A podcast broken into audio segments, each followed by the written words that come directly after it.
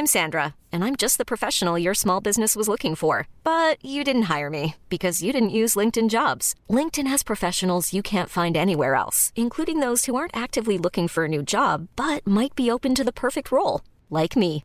In a given month, over 70% of LinkedIn users don't visit other leading job sites. So if you're not looking on LinkedIn, you'll miss out on great candidates like Sandra. Start hiring professionals like a professional. Post your free job on linkedin.com/achieve today.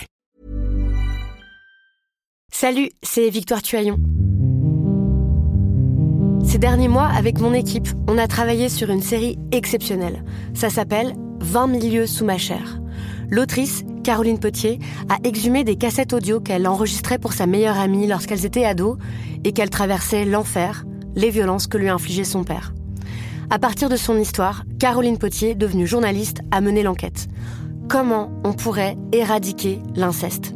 C'est beau, c'est intelligent, c'est bouleversant, et je pèse mes mots, c'est d'utilité publique. Pour continuer à sortir de l'océan du déni, écoutez 20 milieux sous ma chair, dans le cœur sur la table.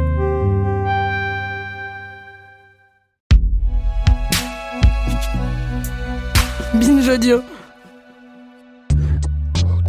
Salut, c'est Thomas Rozek.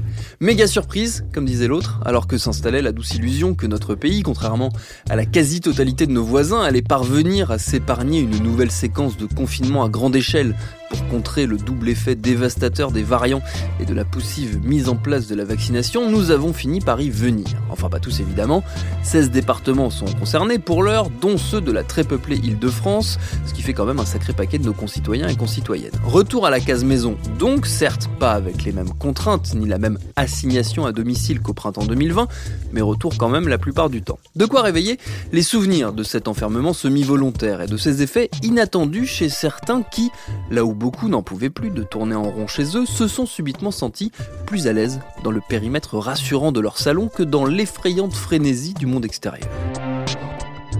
Cette accoutumance violente à la protection de nos logis, elle est une des manifestations de notre besoin grandissant d'isolement, de repli, de mise à distance d'une société qui nous agresse chaque jour un peu plus. Certains y voient même l'apothéose de l'individualisme forcené prôné par le monde libéral depuis les années 80. Alors sommes-nous voués à renoncer au monde partagé pour nous recentrer sur notre petit univers perso? C'est une des questions qu'on va se poser avec notre épisode du jour. Bienvenue dans Programme B. Notre invité pour en discuter, c'est le journaliste Vincent Cogbert. Il vient de signer aux éditions Arquet un livre qui traite justement de cette propension au repli. Il s'appelle La civilisation du cocon, tout un programme qu'on a abordé par une question très simple, à savoir ce cocon auquel le titre fait référence. De quoi s'agit-il? Ce cocon, il, est, euh, il diffère en fonction des individus. Mm. Ce que j'ai voulu euh, exprimer, ce que j'ai voulu définir à travers la civilisation du cocon, c'est la période historique dans laquelle on se situe, euh, que moi je situe au milieu des années 80, début des années 90, où on a vu en fait se développer ce que des sociologues appelaient une riscophobie, donc la peur du risque. C'était un sociologue comme Ulrich Beck qui avait écrit la société du risque pour montrer qu'en fait c'était devenu le risque était devenu une nouvelle mesure de nos unités d'action. C'était en fait ce qui nous guidait ou ce qui nous mm. bloquait dans les projets ou dans le développement économique tel qu'il se faisait. Et euh, on a vu arriver au début des années 90, euh, à travers le sommet de Rio, ce fameux principe de précaution.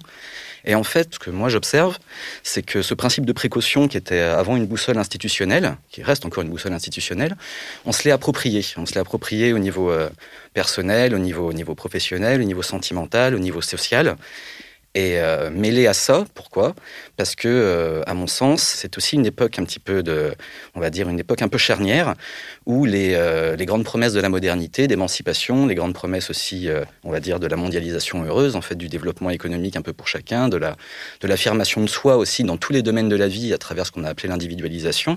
Donc, en fait, de devoir se trouver des référents on va dire pour le coup des, boussoles existentielles sans recours à des modèles, à des grands modèles référents, c'est un peu massifié tout en montrant un peu ses limites. Sur le côté, euh, c'est une promesse collective, mais c'est une promesse qu'on ne peut pas finalement promettre à tout le monde parce que tout le monde n'a pas les mêmes, euh, on part pas tous avec les mêmes chances. Voilà.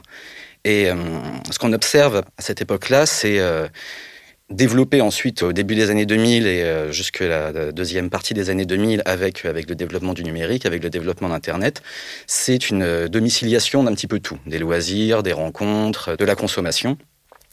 Et ces deux mouvements-là, en fait, donc cette possibilité quelque part de rendre désirable cet isolationnisme-là domestique, s'est couplé avec une quête de confort un peu globale, où on remarque en fait que ce soit au niveau du marketing, mais même au niveau, euh, au niveau des mouvements sociaux, à travers euh, ce qu'on appelait un peu la quête identitaire, la, quête de communauté miroir, ce sont en fait des mouvements vers l'intérieur. Euh, tout semble se jouer aujourd'hui à travers plutôt une aventure intérieure plutôt qu'une aventure extérieure.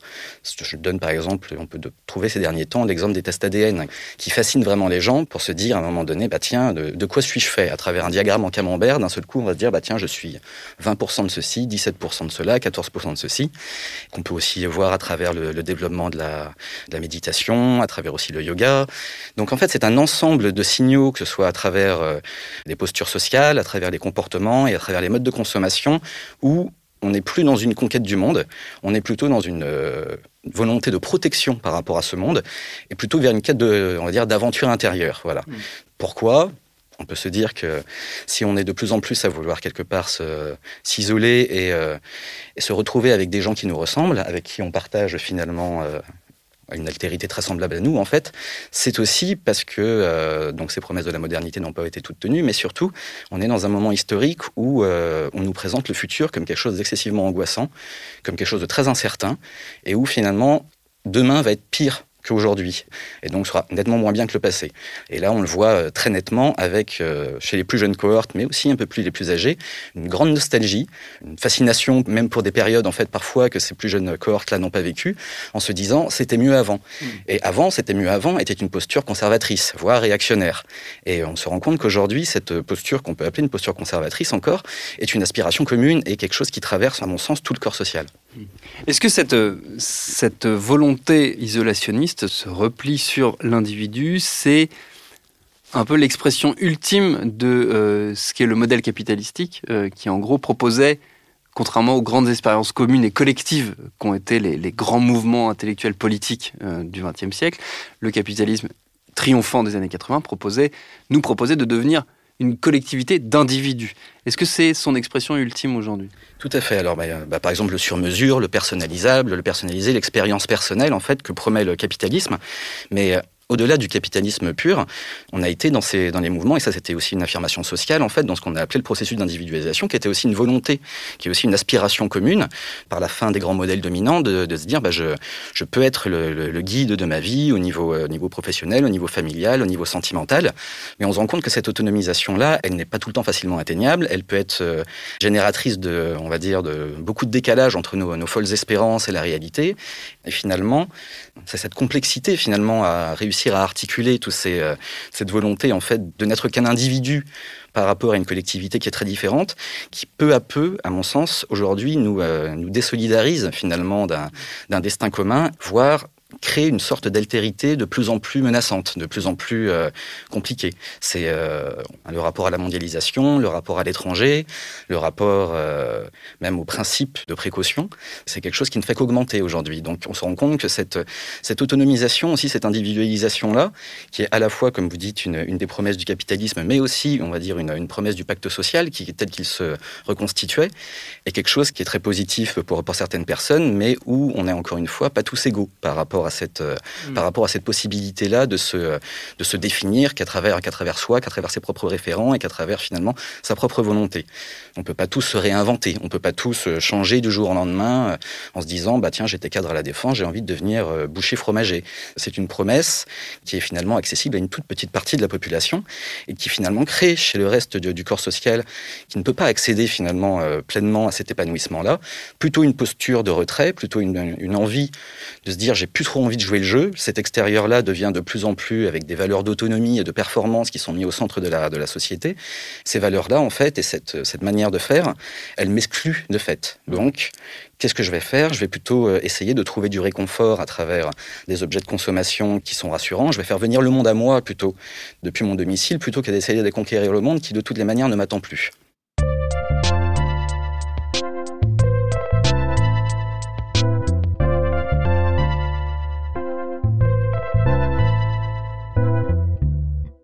Est-ce que, paradoxalement, dans certains des aspects de ce retour sur soi, on ne peut pas voir la volonté, ou en tout cas l'esquisse d'un futur collectif? Je, pense très précisément aux revendications notamment de certaines minorités, c'est comme ça qu'on les euh, appelle globalement, qui ont montré leur volonté de se rassembler d'abord entre personnes se ressemblant avant peut-être de se tourner vers l'extérieur. Est-ce qu'il n'y a pas là aussi peut-être une voie de réinvention du collectif?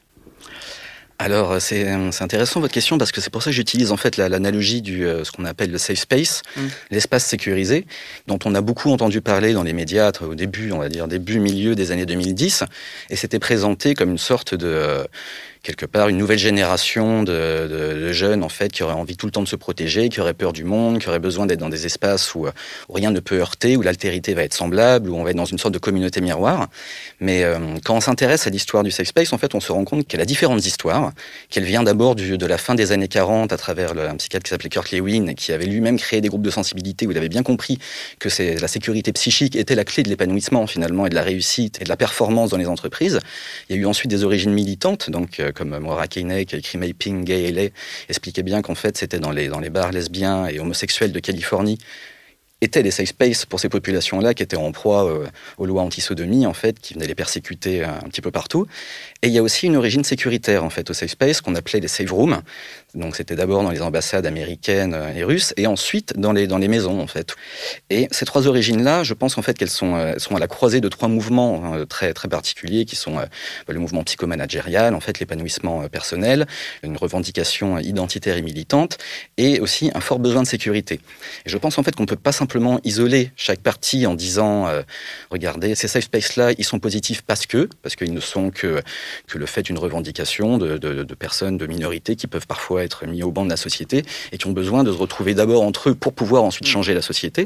Et ça, c'était vraiment le concept en fait de safe space mis en place par le mouvement de libération des femmes dans les années 70 où elles pouvaient euh, profiter de ces espaces-là non mixtes pour développer une pensée alternative au patriarcat on se rend compte aujourd'hui, je pense que c'est un peu plus, euh, à mon sens, hein, un peu plus, euh, un peu plus complexe, c'est qu'on on a, on a moins l'impression que ces safe spaces-là sont des lieux de transformation de la réalité, mais des lieux en fait vraiment de, de protection, de restauration, où euh, parce que l'altérité est compliquée, parce que le dehors peut être violent et déstabilisant, on va se retrouver entre nous et on va se faire du bien entre nous et on va se parler entre nous et on va quelque part vouloir annuler des, euh, et, faire comme si en fait ça allait, tout ce qui était violent dans la société n'existait plus. Et euh, j'ai l'impression qu'aujourd'hui, c'est euh, c'est peut-être d'ailleurs pour ça que les, euh, que les y a quelque chose de très hystérisé quelque part quand on parle de ces, de ces espaces-là. On peut le voir encore récemment avec Jean-Michel Blanquer par rapport aux, aux réunions non mixtes et, et, pour réserver à des personnes dites racisées de, de l'UNEF, si je, ne dis pas de bêtises, qui lui perçoit ça tout de suite comme une posture raciste. Alors mmh. que, évidemment, ce n'est pas du tout une posture raciste, mais ce qui trouble peut-être les personnes, enfin, ou les personnes qui sont critiques par rapport à ces espaces-là, c'est qu'en fait, ça renvoie quelque chose d'un miroir déformant. Et on peut se demander aussi si ces espaces-là, aussi nécessaires soient-ils, sont encore des lieux de transformation de la réalité ou ne sont que des, finalement des cocons où on ne va pas se transformer en papillon. Quoi. C'est, des lieux finalement dont on a l'impression qu'ils agissent assez peu sur le réel à l'extérieur. Est-ce qu'ils euh, ne sont pas aussi la traduction, et ce qui explique peut-être aussi les réactions très violentes, notamment de, type celle de, de Jean-Michel Blanquer ou d'autres personnes qui sont critiques vis-à-vis de ces, de ces dispositifs, est-ce qu'ils ne sont pas aussi euh, l'expression d'une autre inégalité On parlait du fait que nous ne soyons pas tous égaux face à la la capacité de transformer sa propre vie, d'une inégalité dans le fait où nous ne sommes pas tous égaux face aux besoins de safe space. Ça, je sais pas parce que c'était ça, je trouvais ça intéressant. C'était par exemple, il y avait un journaliste américain conservateur sur Fox News qui est très connu, qui s'appelait Tucker Clarkson, qui s'appelle toujours Tucker Clarkson d'ailleurs, et qui était là un peu sur le mode un peu de la pleurniche. Tout le monde a des espaces sécurisés aujourd'hui, sauf les hommes blancs. Et on voit bien qu'en fait, euh, en fonction de notre capital économique, on va de fait créer une sorte de sécession par rapport au reste de la société, parce qu'on va vivre souvent dans des quartiers avec des gens qui économiquement nous ressemblent et sociologiquement nous ressemblent. Les, euh, les villas sécurisées ne sont pas euh, l'apanage des, des, minorités qui auraient besoin de plus de protection que les autres. Cet entre-soi et cette volonté d'être protégé, les safe rooms, pareil, c'est plutôt dans les, dans les maisons de, de personnes, surtout aux États-Unis ou en Angleterre, à fort potentiel euh, économique. Donc je, je, crois au contraire que, euh, je vais le dire un petit peu simplement, mais qu'on soit riche, qu'on soit pauvre, ou qu'on soit la majorité, ou qu'on fasse partie des minorités, ce besoin de protection d'entre-soi est commun à tout le monde, mmh. mais il dérange un peu plus quand c'est des minorités qui le mettent en place, parce qu'on a l'impression que c'est une micro-sécession, alors qu'il y a d'autres sécessions. Qui ne disent pas souvent leur nom. C'est pas, pas une posture très valorisante, en fait, la, mm. posture d'une quête de sécurité permanente, de confort permanent, et donc d'une altérité qui devient de plus en plus. Euh, c'est pas non plus une philosophie existentielle très, très mm. valorisante. Et donc, je pense vraiment qu'il y a quelque chose euh, qui est de l'ordre, en fait, de la, quasiment de la rivalité mimétique de ces catégories-là qui sont plutôt favorisées, à qui on renvoie aussi un miroir en disant, mais vous êtes vous-même dans cette posture-là, parce que mm. c'est quelque chose qui est intergénérationnel, c'est vraiment une pulsion qui traverse, à mon sens, vraiment tout le corps social.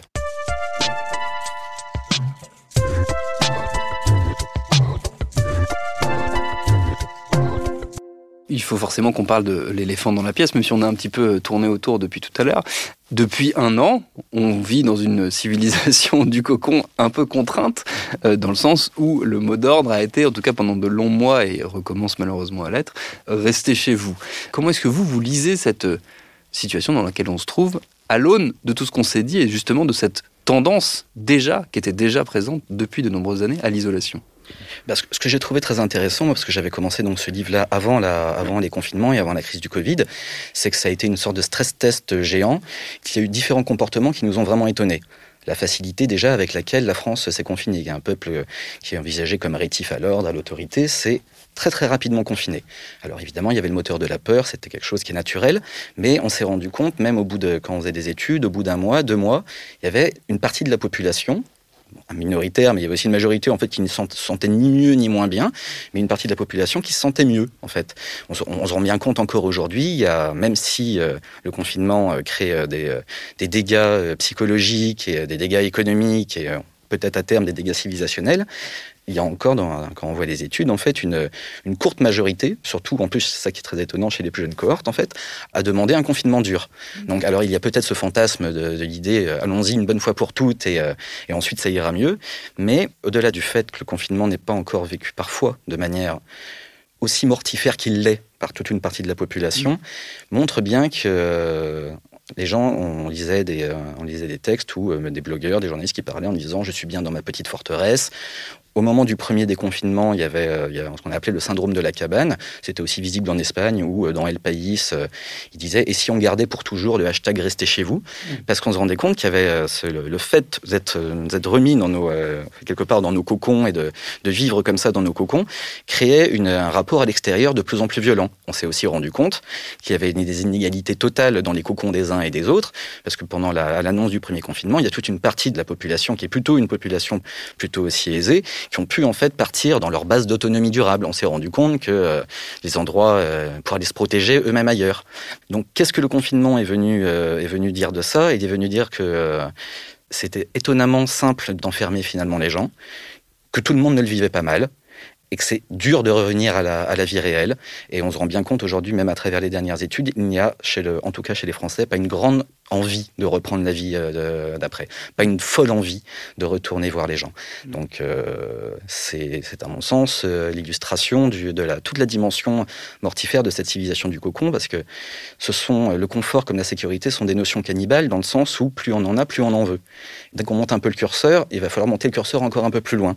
On voit le même paradoxe à travers l'État-providence plus l'État-providence va être un État-providence, plus on va le critiquer, moins, euh, moins il va nous satisfaire en fait, parce qu'on va tout le temps en attendre de plus en plus. Et il y a encore un paradoxe, et on en revient à, des thématiques qu'on a pu aborder un, peu plus tôt dans notre conversation, il y a encore un paradoxe dans cette démarche de confinement où le sous-texte était que nous faisions un effort collectif, chacun de notre côté.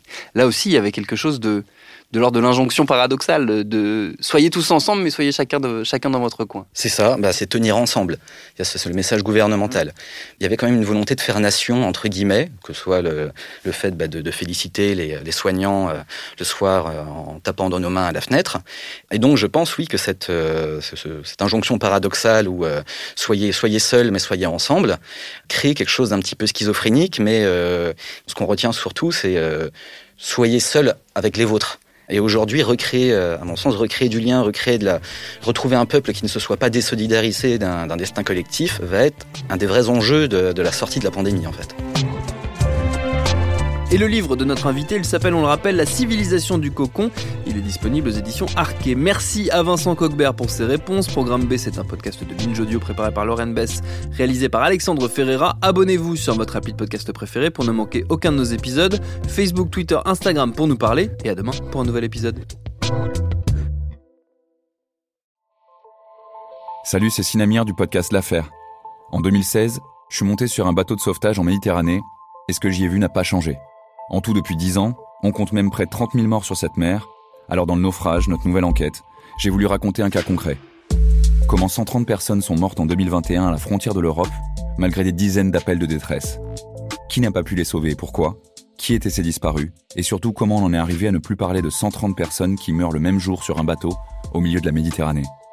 Le naufrage, c'est la nouvelle série du podcast L'affaire de Paradiso Média. Une enquête que vous pouvez retrouver gratuitement chaque semaine à partir du 27 mars 2024 sur toutes les applications de podcast.